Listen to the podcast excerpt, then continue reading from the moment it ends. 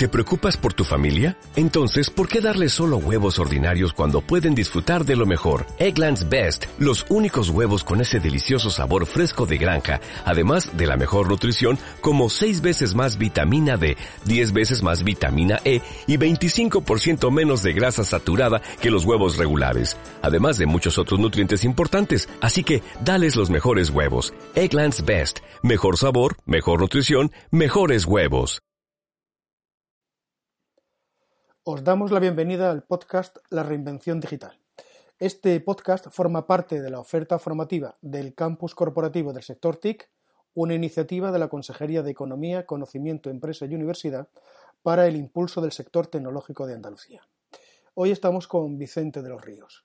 Eh, Vicente de los Ríos es un asesor experto en procesos de digitalización de, compañías. Además, eh, es el director del programa de transformación digital de la Escuela de Organización Industrial, así como mentor digital de directivos y speaker eh, de temas fundamentalmente enfocados a la transformación digital y al liderazgo.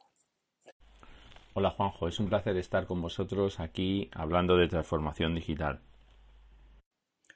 ¿Qué es lo que está pasando, Vicente?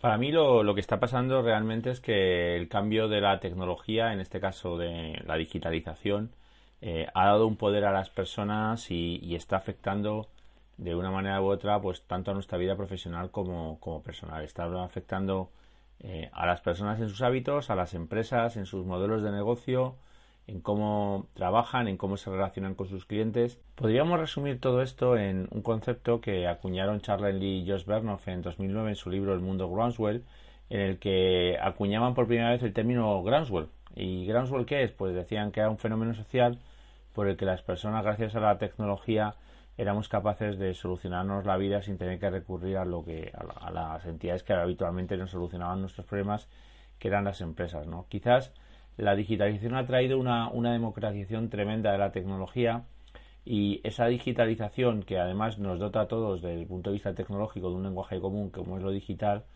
pues ha permitido que, que bueno, pues que pasen cosas que hasta la fecha nunca nos hayamos planteado que podían pasar, ¿no? Ese, ese cambio de hábitos y esa cercanía de la tecnología a las personas, ¿no? Eh, si lo pensáis, la tecnología eh, en general era algo muy, muy limitado a, principalmente a, los profesionales, a los profesionales y muchas veces o a muy cualificados o a las personas que estaban en lo alto de, la, de las organizaciones, ¿no? Y, y, lo digital, pues bueno, pues ha permitido que de una manera u otra todos podamos eh, tener un uso de la tecnología que nos pueda facilitar la vida, ¿no? O por lo menos la, manera de hacer las cosas, ¿no? Luego veremos que hay pros y contras, pero, pero creo que, que lo digital eh, ha cambiado el status quo en muchos campos, ¿no? Y eso, bueno, pues se está haciendo que, que haya personas que estén aprovechando eso como una oportunidad, que haya empresas que también lo estén aprovechando como oportunidad. Hay personas que de alguna manera están siendo perjudicadas o, o empresas por eso, ¿no? Que, que no han sabido adaptarse o, han, han, tenido eh, pues cambios en sus entornos que les ha hecho complicarse mucho eh, su día a día. Y luego bueno también hay gente que, directamente pues no, no, participa de esto no o, no ven esto ni una amenaza ni una oportunidad y, y bueno sigue su vida como, como siempre no ¿Qué destacarías sobre los cambios en las personas? Lo primero quería comentar que si lo pensamos, mm, cualquiera de nosotros tenemos, por decirlo de alguna manera, yo digo dos caras, ¿no? Una cara es cómo ingresamos nuestro dinero y la segunda cara es cómo, cómo lo gastamos. Si hablamos de, cómo lo gastamos el dinero, pues yo creo que la digitalización nos ha traído muchísimas, muchísimas ventajas. Y bueno, pues podemos eh, consumir de una manera diferente, podemos tener acceso a productos que posiblemente antes no conocíamos o no eran, no eran accesibles a nosotros eh, podemos tener mucha más información a la hora de, tomar esas decisiones. Eh, al fin y al cabo, casi, yo creo que prácticamente todos nosotros eh, hemos tenido beneficios desde el punto de vista de cómo gastamos nuestro dinero. Ahora bien, si hablamos de la otra cara, que sería cómo ingresamos nuestro dinero, pues aquí habría más, más dudas, ¿no? Y, y yo creo que hay personas que lo han aprovechado, están aprovechando la digitalización para poder tener más ingresos, para poder hacer a otros clientes, eh, personas que, que, de alguna manera bueno han puesto más en valor sus capacidades no pero también hay personas que desde el punto de vista de sus ingresos pues están siendo muy perjudicadas por la digitalización no porque sus empresas están pasando apuros y han tenido que mm, o reducir sus sueldos o, perder su trabajo. ¿Por qué es importante que veamos estas dos caras y el impacto que tiene la digitalización en ambas? Bueno, pues porque al final cada uno de nosotros tenemos que intentar tener un beneficio, un beneficio neto. La digitalización debe ser eh, una herramienta que nos permita a todos tener un, beneficio y, poder tener una, una vida mejor, ¿no?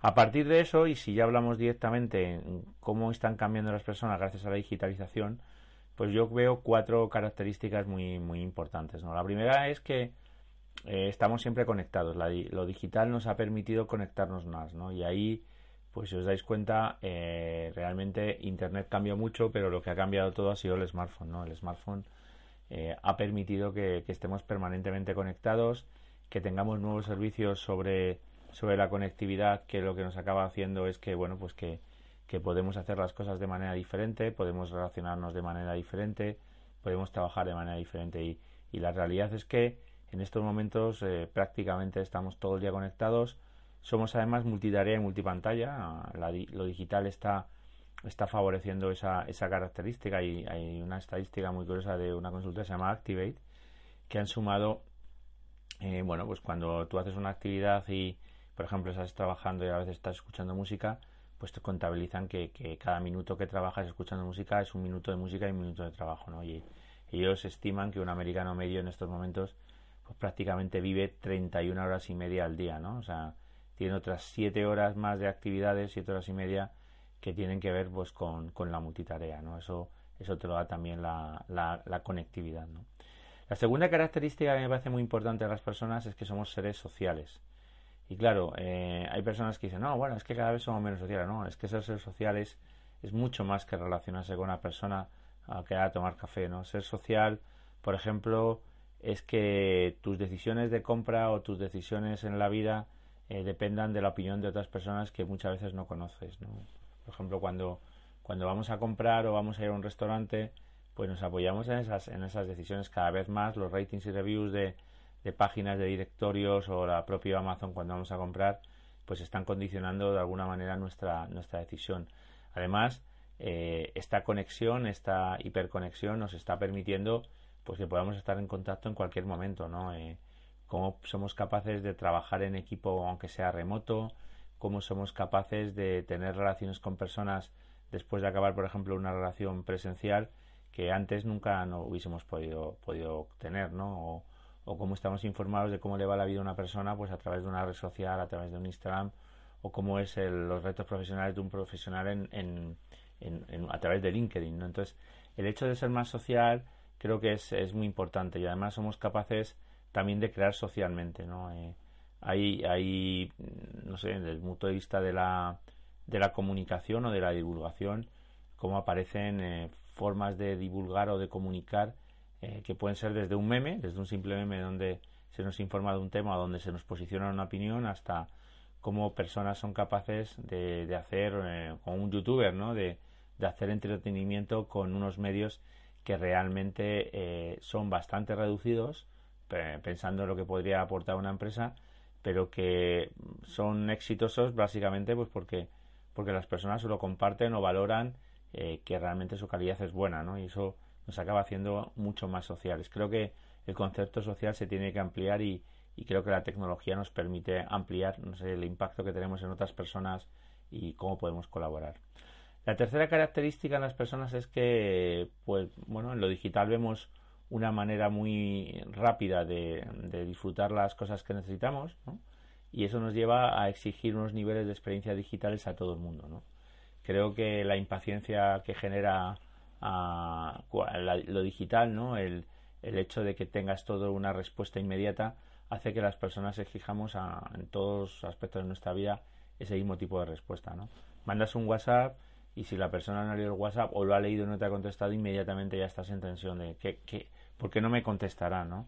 Eh, te entrega Amazon en 24 horas y, quieres que todos tus e-commerce te entreguen en 24 horas, ¿no? Y esto eh, acaba metiendo una presión muy grande tanto las personas que, realmente bueno pues intentamos estar permanentemente eh, recibiendo los servicios o recibiendo respuesta como las organizaciones que tienen que ser las que solucionen eh, esta, esta demanda ¿no?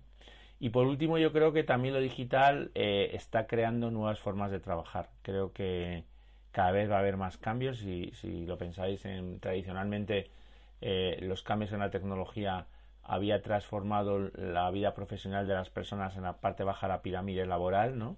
Y, y yo creo que en estos momentos lo digital está llevando a cambios muy importantes, eh, no solamente en la parte baja de la pirámide laboral, sino en todas las categorías laborales, ¿no? yo la verdad es que en mi caso que soy un, freelance, eh, pues lo digital me está permitiendo trabajar en cualquier lugar del mundo, con cualquier tipo de empresa, poder acceder a conocimiento, poder compartir conocimiento de una manera u otra, cambiar los soportes en los que ofrezco estos conocimientos. Ahora estamos aquí en un podcast, pero perfectamente lo podía haber hecho en un webinar o lo podía haber hecho en grabación en vídeo. Y, la verdad es que eh, creo que es muy relevante que, entendamos que, que, va a haber un cambio en toda la forma de trabajar y que las personas de alguna manera nos tenemos que adaptar a eso, ¿no? No solamente desde el punto de vista de formatos, ¿no? que creo que es importante, sino también desde el punto de vista de todo lo que incorporan lo que, lo que llamaríamos entre comillas robots, ¿no? que ya no estamos hablando de un androide, de una máquina, sino también estamos hablando de algoritmos. Es increíble eh, la capacidad que tiene eh, la tecnología digital de poder automatizar trabajos. ¿no?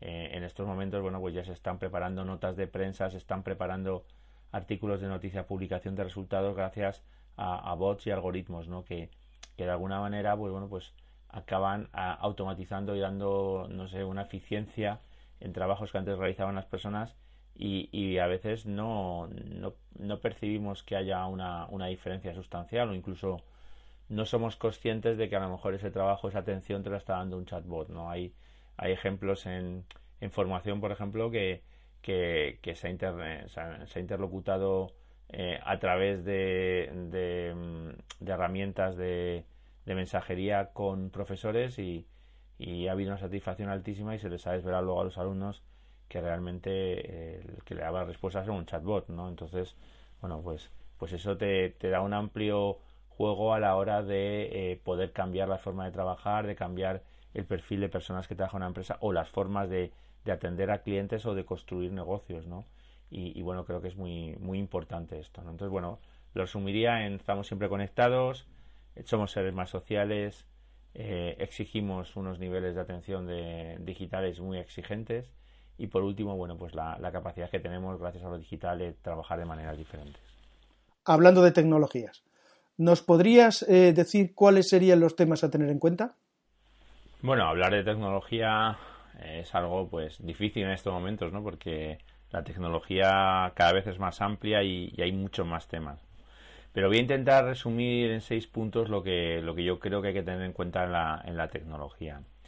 Lo primero para mí es el smartphone. Creo que el smartphone, como, como decía antes, eh, ha sido el que ha cambiado radicalmente todo. Ha sido el que ha permitido democratizar la, la tecnología y, y, que muchas personas puedan acceder a lo digital pues en su día a día y lo tengan siempre, siempre disponible. ¿no? Em, si, lo veis en un país como España, bueno, pues nos hemos beneficiado en el sentido de, la alta penetración que ha tenido el smartphone y, yo creo que cualquiera nos damos cuenta que muchas de las cosas que hacemos en el día a día las hacemos de manera diferente gracias, gracias al smartphone. El segundo tema que me parece que es muy relevante y sin el que el smartphone no hubiese funcionado como funciona es el tema de las redes de alta velocidad. ¿no? Eh, el poder disponer de, una, de unas conexiones entre dispositivos eh, que bueno pues que haga que, que podemos relacionarnos rápidamente porque la velocidad de respuesta es alta y además podemos transmitir cosas y, con una calidad impresionante bueno pues ha, pues ha cambiado todo no desde cómo podemos trabajar en remoto pues haciendo videoconferencias de cómo podemos ver los contenidos directamente eh, bajo demanda y, pudiendo elegir nosotros, pasando de un modelo pues, como era la televisión lineal a consumir los contenidos que queremos, cuando queremos y donde queremos. Creo que eso es un tema relevante. Creo que ha cambiado también esas redes de alta velocidad la capacidad de tener servicios como puede ser la, el cloud, ¿no? que, nos permiten de alguna manera, bueno, pues compartir y no tener que tener eh, en un sitio físico nuestros contenidos, sino poderlos disfrutar desde cualquier lugar gracias a esta tecnología, ¿no? Eh, las redes de, alta velocidad para mí han sido claves, ¿no? Y, en, el caso de España es muy importante que tengamos en cuenta que, contamos con una red de fibra óptica que en estos momentos las conexiones que tenemos contratados los españoles pues son las, las solo las que tenemos españoles eh, son superiores a la suma de las de, que tienen todos los ingleses, franceses, alemanes, italianos y belgas juntos. ¿no? Creo que, que la apuesta que han hecho los operadores de telecomunicaciones por desplegar una red potente de fibra óptica creo que nos ha beneficiado y nos debe beneficiar y, tiene que ser una capacidad que, que, aprovechemos. El 4G también creo que es una, una gran ventaja competitiva, la, la magnífica red que, que tenemos en España y, ya estamos disfrutando ella, pero yo creo que podemos sacar todavía más partido. Y aquí está el debate del 5G, ¿no? que, que creo que va a ser un, un, debate donde bueno pues Europa no se puede quedar atrás. Creo sinceramente que nos estamos perdiendo tanto a nivel de regulación como a nivel de los gobiernos europeos más en debate e intentar ver cómo saca todo el mundo partido de esto cuando creo que realmente es una tecnología habilitadora de muchas de las tecnologías que van a venir a futuro. ¿no? Con lo cual las redes de alta velocidad es otra de las características importantes. No nos vale solamente tener esa, esa ese dispositivo que te permite hacer cosas, sino si no están conectados los smartphones y, todo el tema de, dispositivos que te van a dar, te van a permitir eh, utilizar Internet de las cosas, pues, pues no podríamos funcionar. Tercer tema, ¿por qué hemos podido disfrutar de esta tecnología todos y ha sido tan democrática? Bueno, pues realmente porque ha habido una reducción muy importante de los costes de la tecnología, ¿no? Eh, para que os hagáis una idea, eh, el coste medio de los procesadores, de la conectividad o la memoria ha caído en los últimos 25 años al ritmo de un 30 a un 35% de media anual, ¿no? Esto es un valor increíble. Si yo, por ejemplo, pienso mi primer ordenador, pues en, sería en 1990 tenía 40 megas de disco duro, ¿no? Y ahora, bueno, pues eh, cualquier ordenador pues tiene fácilmente un tera o, una presentación o, cualquier tipo de vídeo, bueno, pues es que supera muchísimo pues esa primera capacidad que tenía un disco duro ¿no? y por qué ha sido esto posible pues ha sido ha sido posible pues porque porque lo digital y porque los avances tecnológicos nos han llevado a, a, una situación donde realmente bueno pues el coste ha bajado muchísimo y eso ha permitido que todos nos podamos tener acceso a esa, a esa tecnología ¿no?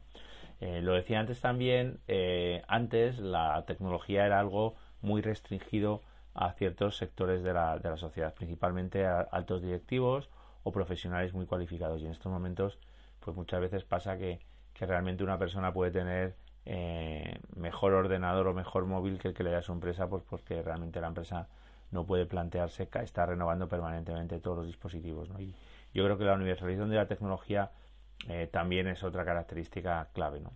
El cuarto tema que me parece que es más bien de futuro, que todavía estamos sacándole ya partido, pero creo que, que no, no veo que todo, o sea, creo que tiene un recorrido tremendo, ¿no? Eh, eh, y estamos empezando a ver la, los primeros resultados, es la inteligencia artificial, ¿no?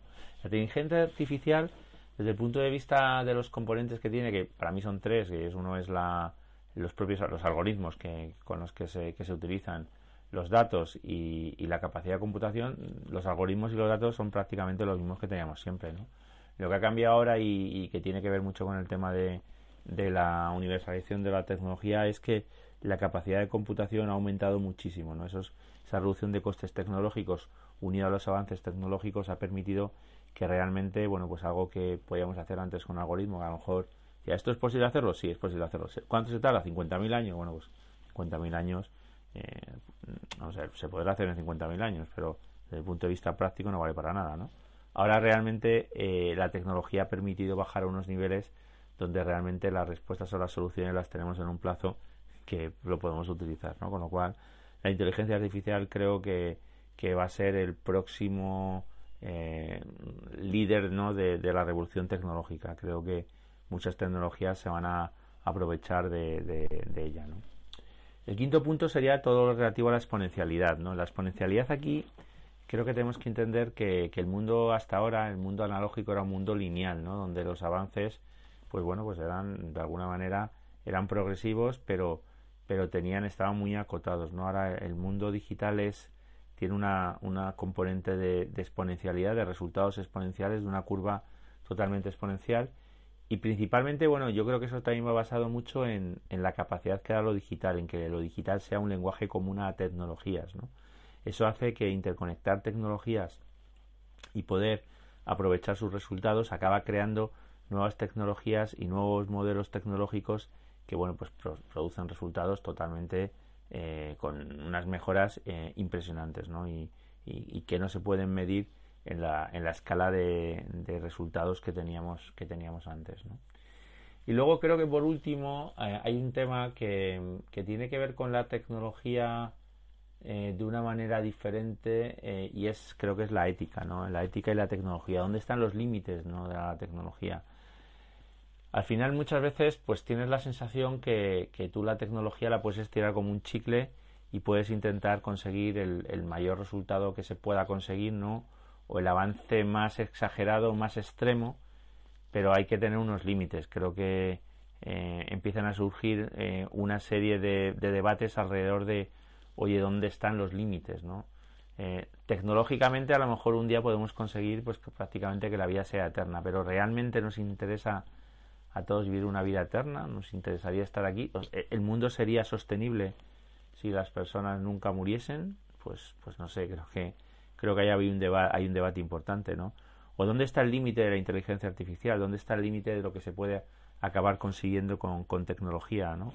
Eh, en China ya empiezan a aparecer, eh, por ejemplo, el tema de los social scoring, ¿no? de que a través de la información que se va reclamando por todos los dispositivos, cámaras, pues puedas evaluar a una persona y le puedas permitir o no viajar, ¿no? Como está pasando, ¿no? O por ejemplo, tecnologías como el deep fake ¿no?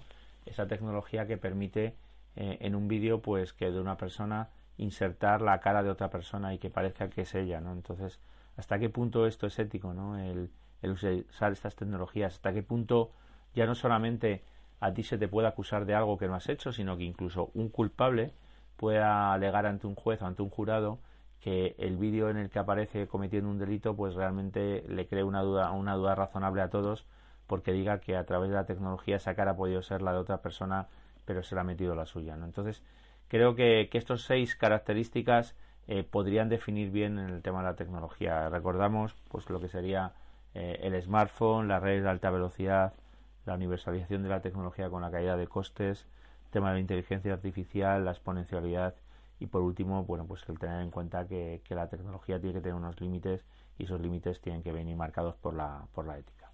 Has hablado mucho de negocios. ¿Cómo resumirías lo que está pasando en los negocios? Bueno, pues si hablamos de los negocios, eh, la verdad es que podríamos resumirlo en cuatro características. Creo que la economía colaborativa, esos principios de que bueno, que están muy muchas veces basados en lo que sería más bien el trueque, ¿no? o los tipos de, economía que ha tenido el ser humano a lo largo de su historia, bueno, pues han generado un gran impacto en la, en, la, en los negocios, ¿no? Creo que la aparición, no sé, de, empresas tipo, pues como pueden ser Uber o puede ser Airbnb, eh, está haciendo que, muchos negocios se transformen. ¿no? Eh, inicialmente esto surgió más como la tecnología un habilitador para que entre las personas eh, pudiésemos solucionar las cosas como de una manera radicalmente diferente, ¿no? como decía antes en, el concepto de Groundswell. Pero bueno, detrás de, estos movimientos que inicialmente pues decía eran mucho más por personas, pues están surgiendo grandes empresas con una gran capitalización bursátil, ¿no? basada en temas como puede ser los efectos red o la creación de plataformas.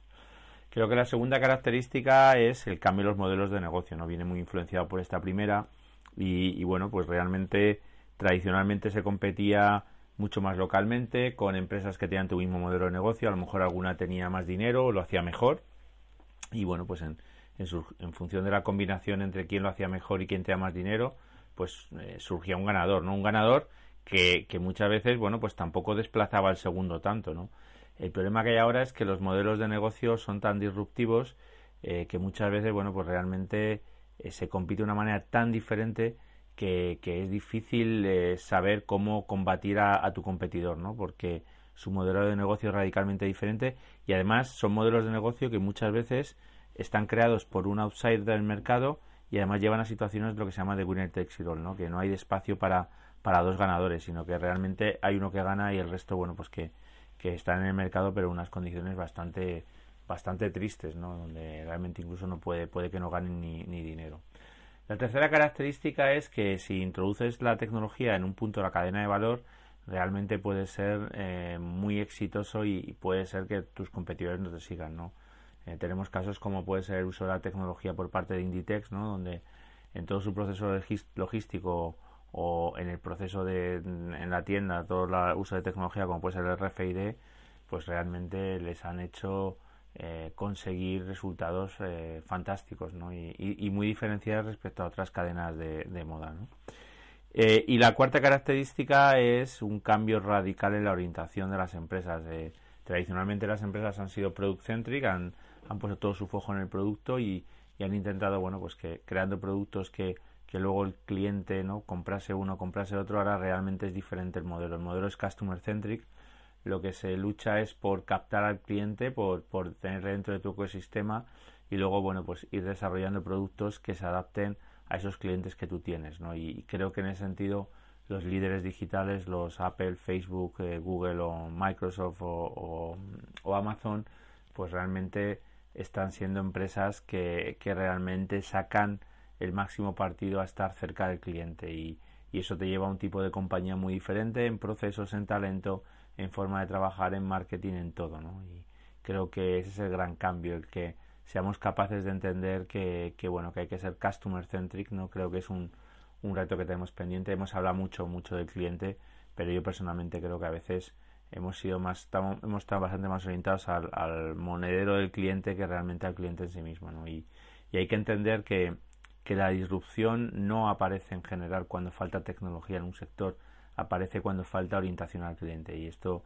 es lo que ha hecho bueno pues que sectores como puede ser el sector del taxi hayan sido sufrido una disrupción importante por, por empresas como Uber, que el sector de los hoteles pues haya sufrido una disrupción con empresas como Airbnb, ¿no? Entonces, creo que esas serían las cuatro características, todo el tema asociado a la economía colaborativa, la cambio en los modelos de negocio que se hacen más disruptivos, el uso de la tecnología en algunos de los puntos de la cadena de valor y por último ser eh, customer centric versus product centric.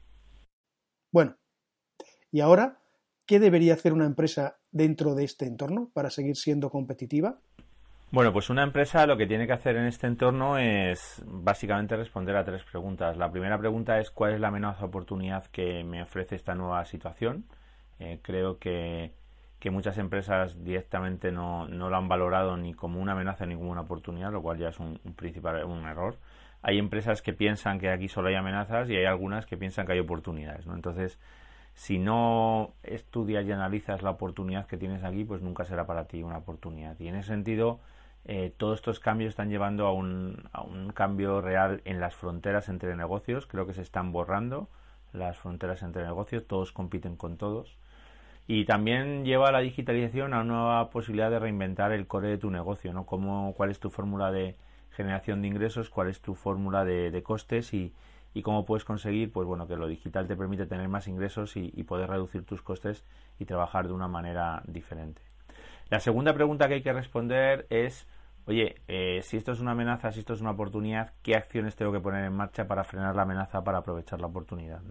Y en ese sentido, creo que hay que hacer un análisis claro de, cuál, cuál tiene que ser tu visión digital y tu estrategia, cómo puedo ser capaz de captar nuevo negocio o cómo puedo ser capaz de, de sacarle más partido a mis clientes, cómo puedo orientar la experiencia del cliente, cómo puedo aprovechar los datos, también algo muy importante en, mi negocio, qué tecnología, qué infraestructura, qué arquitectura tengo que poner para para poder aprovechar todo esto y, con qué personas contar, ¿no? Con qué personas, con qué cultura tengo que contar para poder, poder aprovechar esta amenaza o frenar la oportunidad. Y por supuesto, creo que vivimos en un entorno de colaboración y, también tenemos que tener muy claro que tenemos que, trabajar con otros, ¿no? Con quiénes son nuestros aliados, cuál es el ecosistema que tenemos que crear. Y por último, tan importante como saber que hay una amenaza, una oportunidad y, y qué acciones tengo que poner en marcha es hacerlo, ¿no? Creo que, que muchas veces no, no fallamos en la estrategia, fallamos realmente en la implantación. Y para implantar con éxito la estrategia, pues hay que hacer cosas como fasear el proyecto, hacer el proyecto eh, por, por, partes, ¿no? No comerte el elefante, como se dice, a, a, boca, a, golpes, sino comértelo a, trozos. Eh, cosas como valorar y tener unos KPIs eh, que te permitan saber si estás orientado bien o no en el proyecto, si vas avanzando al ritmo correcto o no. Cómo gestionas, tenemos que seguir un modelo mucho más eh, ágil, ¿no? Un, modelo pues como sigue una startup, ¿no? Donde eh, tenemos que confiar más en las decisiones de las personas y no intentar que sea todo decisiones colaborativas y compartidas que a veces eh, llevan a unos retrasos tremendos en la toma de decisiones y, y, luego muy importante todo lo relativo al cambio cultural y a la comunicación. Creo que tenemos que hacer un esfuerzo para que todas las personas vean en este cambio, en esta transformación realmente una, una ventaja, una oportunidad y que estén convencidos de que merece la pena realizar un esfuerzo para, para poder sacar lo mejor de, esta oportunidad. ¿no? Con lo cual, bueno, pues tres preguntas, muy sencillo, qué oportunidad, qué amenaza, qué tengo que hacer para aprovecharlo y por último, sobre todo poner todo encima de la mesa para ser capaz de conseguirlo. ¿Cuáles crees que son los principales frenos que está teniendo las empresas a la hora de transformarse? Bueno, pues creo que las empresas tienen cuatro razones por las que no, está, no están siendo capaces de aprovechar la, transformación digital. ¿no? La primera creo que es que no son capaces de, de, crear un sentido de urgencia en la organización. ¿no? Si, si tú no ves que aquí hay una urgencia, una urgencia tanto en la parte positiva, ¿no? De, oye, que estoy perdiendo una oportunidad, como en la parte negativa, oye, que viene una amenaza, es difícil que, se pueda avanzar. Luego, en segundo lugar, creo que hay muchas empresas que piensan que esto va de tecnología y esto no va solamente de tecnología, esto va de tecnología, pero también va de cómo hacer las cosas, ¿no? Cómo eh, cambias la forma de trabajar, cómo cambias las personas, cómo cambias tu orientación. Y dentro de esos cambios, la tercera razón, ¿eh? una de las que es muy importante, es que no se cuestiona el modelo de negocio. Se piensa que hoy en día se tiene que competir con el mismo modelo de negocio que había tradicionalmente. Y eso creo que, es fundamental. ¿no? Y yo por último diría que, que, también tiene mucho que ver el fracaso con el liderazgo. ¿no? Creo que muchas veces no hay un liderazgo adecuado para la transformación. Hay personas que a lo mejor han triunfado en un momento de su vida, en un entorno concreto, y quieren repetir eh, su gestión en, un entorno diferente de la misma manera que en el entorno anterior, ¿no? Y, y creo que hace falta un liderazgo que, que, bueno, que se adapte a esa nueva realidad, ¿no? Con lo cual, bueno, pues creo que sería necesario que también revisitásemos el, el liderazgo y que, y que viésemos que eh, si el líder no se le ve claramente implicado y no es el que tira de la transformación, es, es difícil que, que, el resto de la organización le, le siga. Muy bien, hemos hablado mucho, mucho de empresas, pero realmente poco hemos hablado del profesional. ¿Y este profesional qué es lo que tiene que hacer? Bueno, pues yo creo que lo que tiene que hacer un profesional es aprovechar una oportunidad tan grande como, es la digitalización y, en ello, pues bueno, he trabajado en, mi libro El misterio de reinventarse y ahí hablo de 10 principios, cinco de ellos son para mí los más importantes para poder tener una oportunidad de aprovechar esto, esto que tenemos delante, ¿no? Y serían bueno, primero que el desarrollo profesional es responsabilidad de uno mismo, de tu empresa no es la responsabilidad, te podrá ayudar, pero tú tienes que ser el propio líder de tu, de tu desarrollo, ¿no? El segundo es el modelo de aprendizaje, el tener curiosidad y nunca dejar de aprender. Y en ese sentido aparecen muchas necesidades, ¿no? Oye, pues tienes claro cuáles son los temas que seguir, tienes claro cuáles son tus fuentes de información, oye, ¿cómo estás de equipamiento? ¿Tienes realmente el equipamiento que necesitas para poder estar al día? Eh, cómo te formas, dónde, dónde está la formación, cómo asistes a eventos o qué libros lees, ¿no? Sería todo lo relativo al aprendizaje. El tercer tema creo que en este momento no se puede aprender y se puede saber de todo y hay que, hay que tener una buena red de, de, relaciones y, y, es muy importante las relaciones personales. Eh, el cuarto tema sería todo relativo a que realmente tienes que ser una persona en este entorno y no dejarte llevar por el personaje que posiblemente muchas veces pues la vida nos acaba, nos acaba llevando. El ocupar un puesto en una organización de alguna manera te acaba haciendo ser un personaje. Y por último, creo que vivimos una época donde la colaboración y el compartir es importante y hay que cultivar el espíritu de servicio. ¿no? Si eres capaz de seguir estos cinco puntos, creo que vas a ser capaz de aprovechar esta oportunidad y muy bien. Espero que este podcast, bueno, pues ayude a todos los participantes en el campus corporativo del sector TIC a, entender un poco más cómo pueden aprovechar la, oportunidad digital y cómo todos nos tenemos que reinventar para, bueno, pues conseguir el máximo de, este nuevo entorno en el que nos encontramos. Muchas gracias, me tenéis a vuestra disposición en LinkedIn y, bueno, espero que esto sea de provecho para todos vosotros.